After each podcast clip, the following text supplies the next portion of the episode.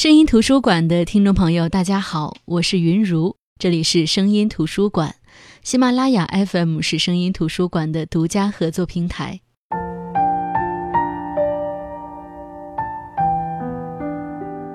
今年看了一部剧，名字叫《大明王朝一五六六》，很多关注我微信的朋友都知道，一五六六年是明朝嘉靖四十五年。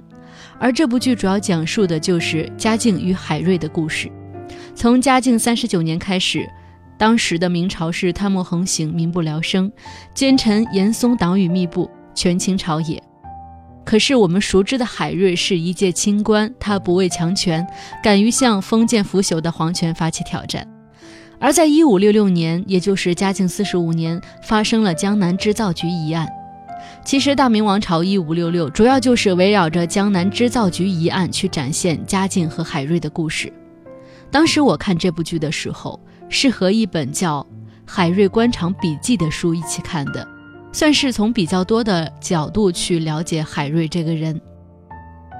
对历史人物，任何书籍或者影视作品都不可能是百分之百的还原，但是我们只求更多维度。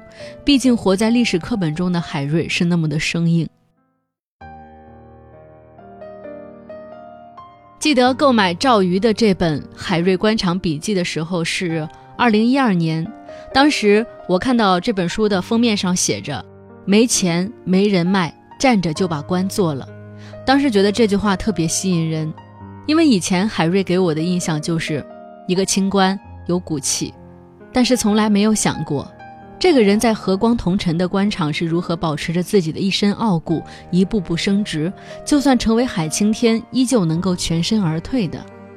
没钱没人脉，他是如何站着就把官给做了呢？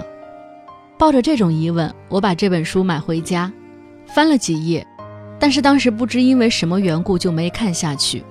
今年因为一部《大明王朝一五六六》，让我把书架上这本尘封已久的书拿了下来。五年的时间，可能我会变得更成熟，也许是读这本书最好的契机和时机。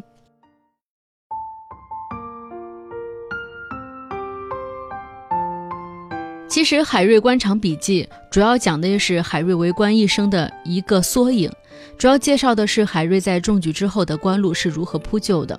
但是，他并不是一味的去赞颂海瑞如何清廉，断案如何神奇。也没有说海瑞有多么的受老百姓的爱戴，而是让当时的大反派严嵩、严世蕃父子对海瑞有提携之恩的徐阶，模糊派别界限的胡宗宪，乃至当时一心修仙的嘉靖帝，各自坐庄，你来我往，尔虞我诈，然后把海瑞置身于这个真实的明朝当中，看他如何躲过危难与杀机，又如何让事情有所转圜，在他一次次巧妙地解除危机的时候。在他置身肮脏的官场，又能不同流合污的时候，我们会发现隐藏在海瑞刚正不阿的性格下的一些特点。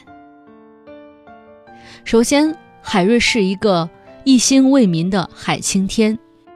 其实古时候的政治制度不像现在这么高度文明，过去的封建制度集权于皇帝，而在地方，其实山高皇帝远，地方上的权力就集中在地方官身上。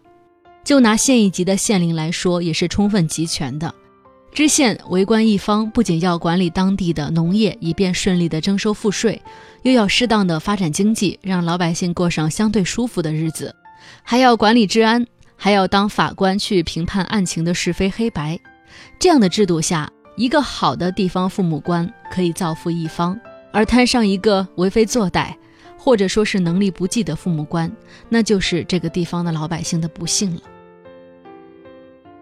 海瑞出任浙江淳安知县时，淳安县正被服役和赋税制度弄得民不聊生。当时明朝推行登记户籍的黄册制度形同虚设，而黄册制度又是征派服役的依据。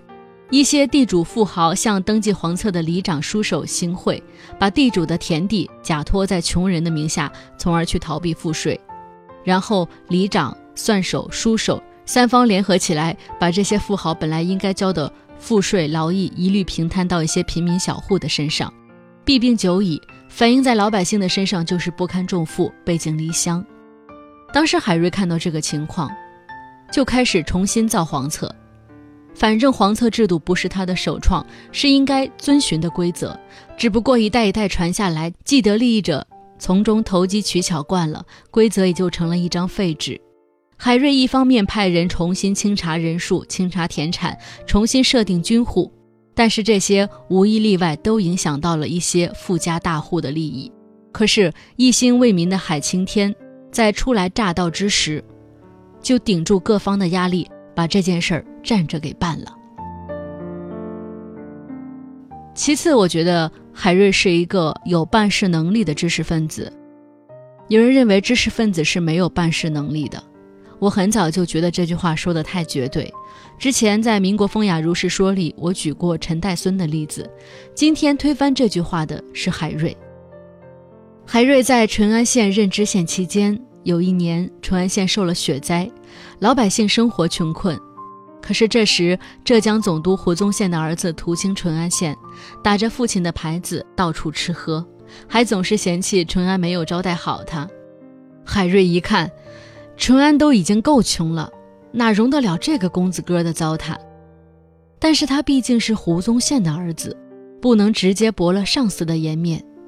于是海瑞想出了一个办法，他派人把胡公子抓起来，并质疑他并不是胡宗宪的儿子。而这位公子哥当时确实拿不出有力的证据证明自己的老爹是胡宗宪。海瑞拿出胡宗宪给他写的一些信函内容，混在一些假信里，让胡公子认一认。哪个是他老爹的字儿？可是胡公子认不出来呀。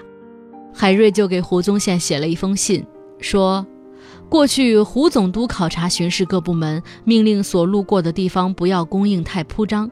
现在有个人行装丰盛，铺张浪费，颐指气使，眼睛长到头顶上去了，还冒充是您的儿子。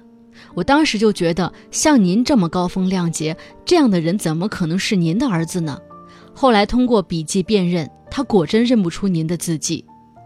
胡宗宪看到之后，只是痛恨自己儿子丢自己的人，又见海瑞顾全了自己的面子，因此不仅没有给海瑞治罪，内心还是比较感激海瑞的。海瑞呢，也就顺利的把这位小祖宗给送走了。第三，在这本书里，我能看到的海瑞的处世之道就是外圆内方。一直以来。我认为最容易成为成功人士的性格就是取向于前，外圆内方。我们中国旧时候的铜钱，铜钱是圆的，但是中间有方孔，这就体现到我们做人的性格或者态度，外圆内方。就是说，如果你认为这是一个真理，这样做是绝对正确的事情，就应该像铜钱中间的方孔那样方正，应该坚持。但是对人的态度。应该和若春风，也就是要圆，但这里所谓的圆，指的不是圆滑，而是圆润和气。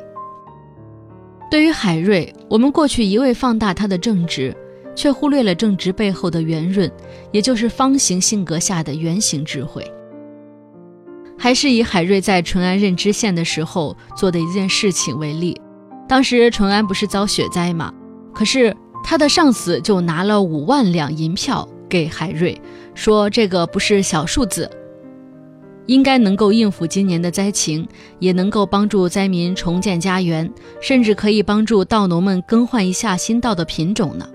海瑞虽然不知道他的上司葫芦里卖什么药，但是还是非常想要五万两的救灾款的，于是很愉快地接过了这笔银票。但是随即上司就提出一个条件，希望海瑞把一个通窝的犯人给放了。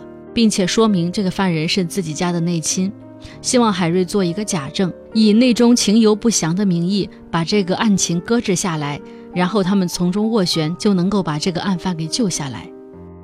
海瑞当时就想，五万两银票，要么不要，要么拿了银票就要做一个假证放人。可能我们传统意义上会认为海瑞肯定是放弃五万块钱的银票，也不愿意去作假。但是海瑞想了一个办法，他说：“大人。”海瑞虽然耿介，但并不迂腐。我深知大人的意思，只是要我作假。日后若真有事端，恐怕并不妥。不如我留下一份结案建议书，以我的名义上书总督大人，恳请他放人，并实施牢外监督一年的方法。若一年后该人仍然无通窝情节，则完全可以放任。不知此法是否可行？他的上司一听，大喜过望，大声说：“意想不到，意想不到！刚峰兄在外人眼里迂腐无比，想不到你却是如此玲珑之人。”海瑞被他的赞美弄得有些不好意思，心里想：要不是急需这五万两银票，我才不愿意让你赞美我如此玲珑呢。其实这个例子也就说明了海瑞方形性格下的圆形智慧。海瑞显然不是道家的信奉者，道家讲究和光同尘、无为而治，而海瑞海刚峰人如其名，刚峰显露。刚直不阿，宁曲不弯，是自古以来后人给海瑞的评价。那从他信奉的心学出发，我们该如何评价海瑞呢？诚意正心，知行合一，是不是能够窥见海瑞的性格呢？如果我们理解海瑞就像历史课本上说的那样，满腔的热情和正义，那么海瑞可能只是一个郁郁不得志的热血小官罢了。但是海瑞是有智慧的，这个智慧是为民办事的智慧，也是沟通的智慧。尤其是和他的同僚与上司之间的沟通，他还有团队协作的智慧。他的每一次成功，并不单单是他个人的成功。如果没有上上下下的通力合作，恐怕海瑞早就被严嵩那些看得见看不见的招数打败。其实，再反过来说，我觉得大明朝是一个让人特别匪夷所思的朝代。这个朝代的很多事情都很极端，用今天的话来说，就是反差萌。比如大明朝的刑罚特别重，苛捐杂税也特别多，官员贪污盛行，大多数的皇帝都不务正业。在这些大前提下，我们会觉得这个朝代简直是人间地狱。但是你知道吗？在嘉靖朝有个不成文的惯例，就是各级衙门和酒楼酒店都要一律善待乞丐。这在刑罚严苛、贪污深重的明朝，是一件令人感觉多么温暖的事情呢？而我最喜欢看的《大明王朝一五六六》，就是把反差萌做到了极致。这个极致就是用非常具有代表性的人物嘉靖和海瑞这两个人来体现的。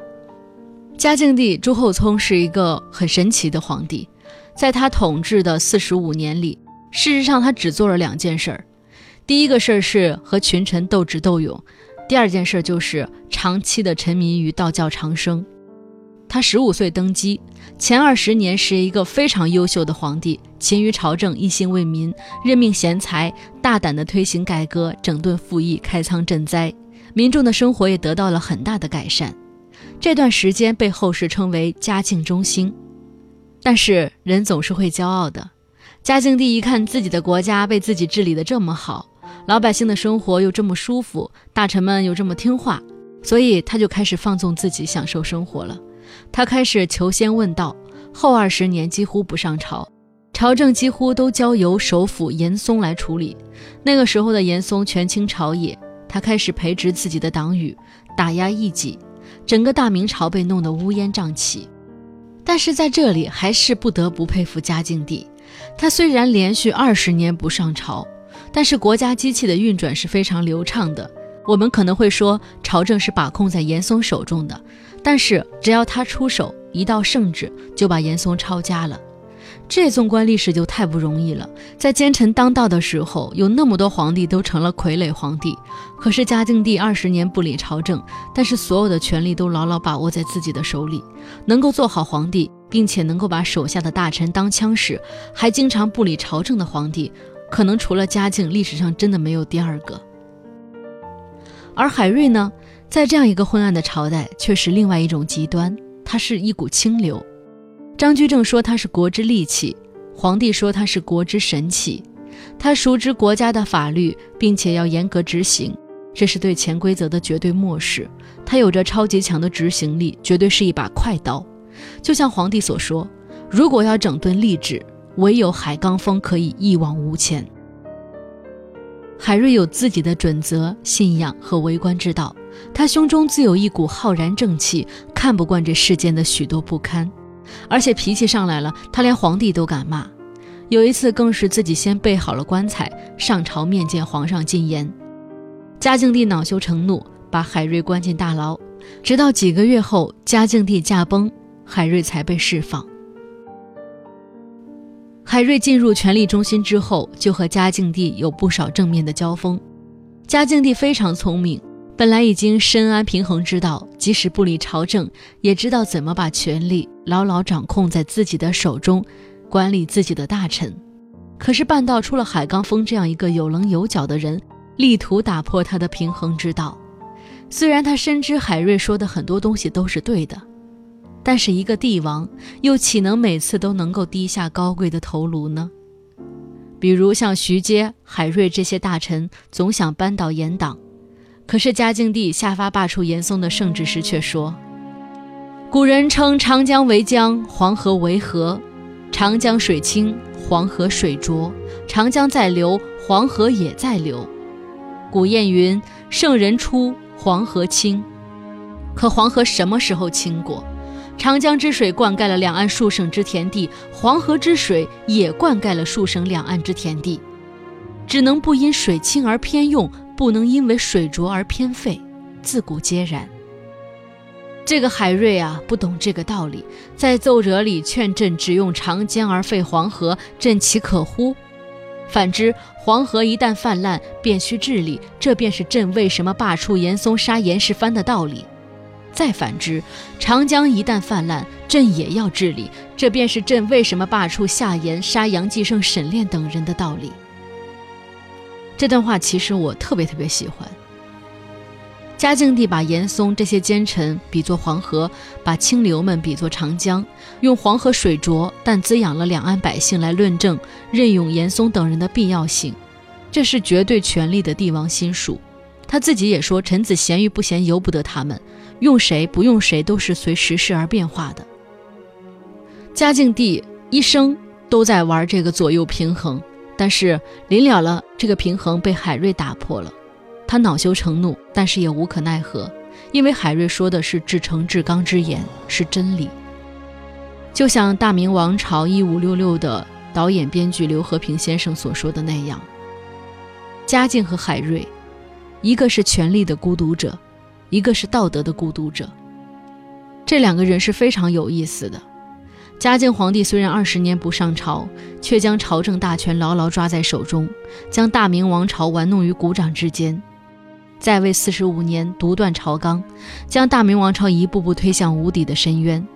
海瑞是整个大明王朝，乃是整个封建王朝最为清廉的官员，上敢向嘉靖死谏，言百官所不敢言；下敢抵抗强权，为百姓维持一片晴天。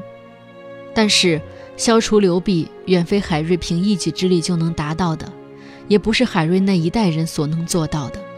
就像书的结尾中，海瑞的那一声长叹：“是啊，将一个山河打扫干净，何其难呢？”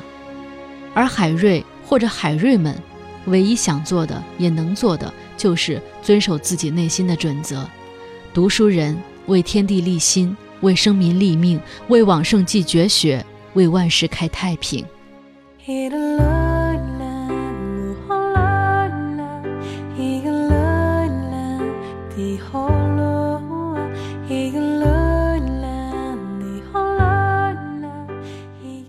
部电视剧，一本书，总是在有限的史实当中虚构着历史，重塑着历史。但是很多合理的虚构，又何尝不是我们想通过那些历史事件去展现的？又何尝不是我们想通过历史人物去表达的呢？认识海瑞不可能是孤立的，嘉靖、胡宗宪、严嵩、徐阶、徐渭等这些正面或者反面的人物一起拉扯，才能让我们看到一个立体清晰的海瑞。好的，我是云如，这里是声音图书馆，我们下期再见。